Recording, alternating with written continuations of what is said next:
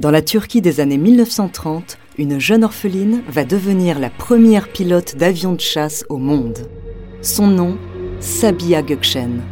Découvrez sa true story.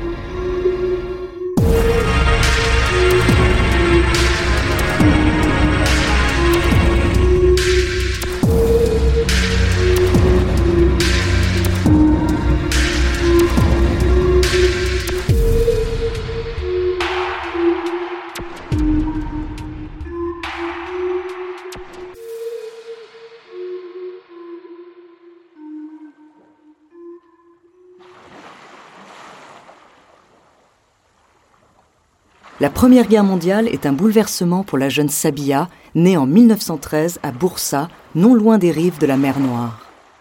Elle perd ses parents et se retrouve orpheline. Cette période est en fait un bouleversement pour le pays tout entier. L'Empire ottoman chute. Les territoires sont partagés et la Turquie est réduite à peau de chagrin.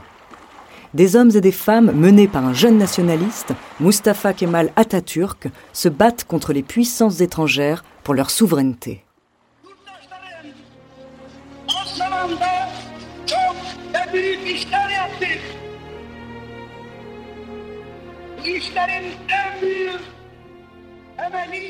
Atatürk proclame la République de Turquie en 1922.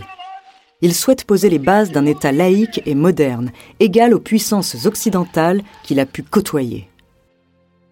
Dans un pays encore rural et traditionnel, cette transition ne se fait pas sans heurts. Le président du nouvel État turc fait de nombreuses visites à travers le pays pour diffuser ses valeurs. En 1925, il se rend au nord-est, à Bursa. La jeune Sabia tient à rencontrer le président.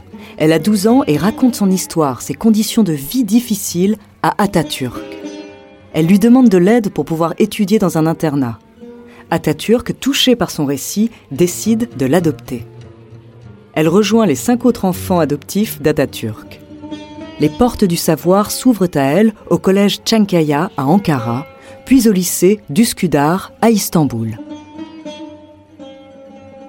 En 1934, une nouvelle loi entre en vigueur en Turquie. Tous les habitants doivent adopter un nom de famille.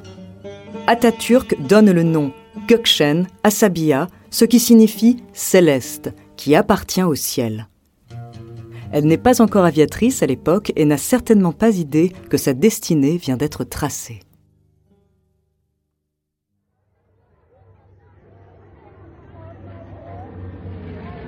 Atatürk crée une école d'aviation inaugurée en 1935.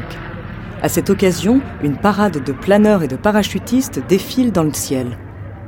Sabia Gökçen s'inscrit dans l'école et devient la première femme stagiaire pour devenir parachutiste et dans ses désirs les plus secrets, pouvoir piloter des avions. Elle obtient son permis de pilote en quelques mois, passe notamment par l'URSS pour se former. Atatürk lui demande de rejoindre l'Académie de l'armée de l'air turque, ce qu'elle accepte.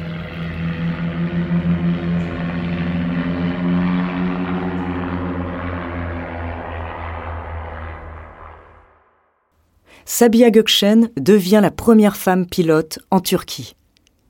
Mais elle devient aussi la première femme pilote de chasse au monde.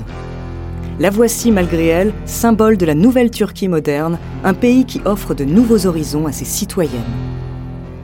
Mais qui dit engagement militaire dit action sanglante. Pour tester les capacités de résistance de sa fille, Atatürk lui confie un pistolet non chargé lui demande de le mettre contre sa tête et d'appuyer sur la gâchette. Elle ne se dérobe pas.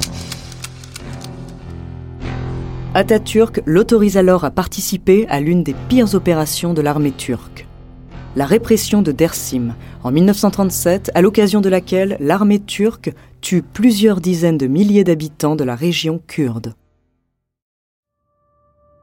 Elle reçoit un pistolet chargé cette fois-ci pour se défendre si son avion vient à s'écraser dans le camp rebelle.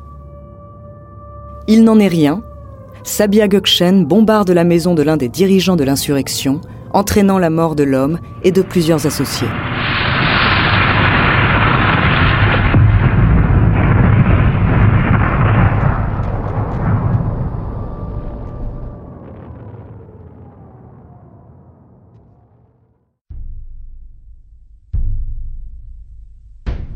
L'année suivante, son père adoptif meurt.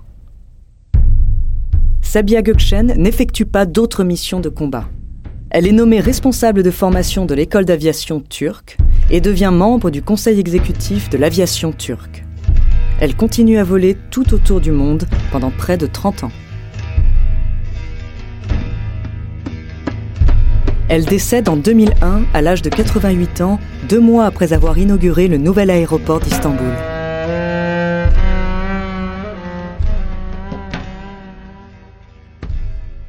Le premier, sur la rive européenne, portait le nom de son père, Atatürk. Ce nouvel aéroport, symbole d'une Turquie moderne, rend hommage à sa fille adoptive. Il se nomme Sabiha Gökçen.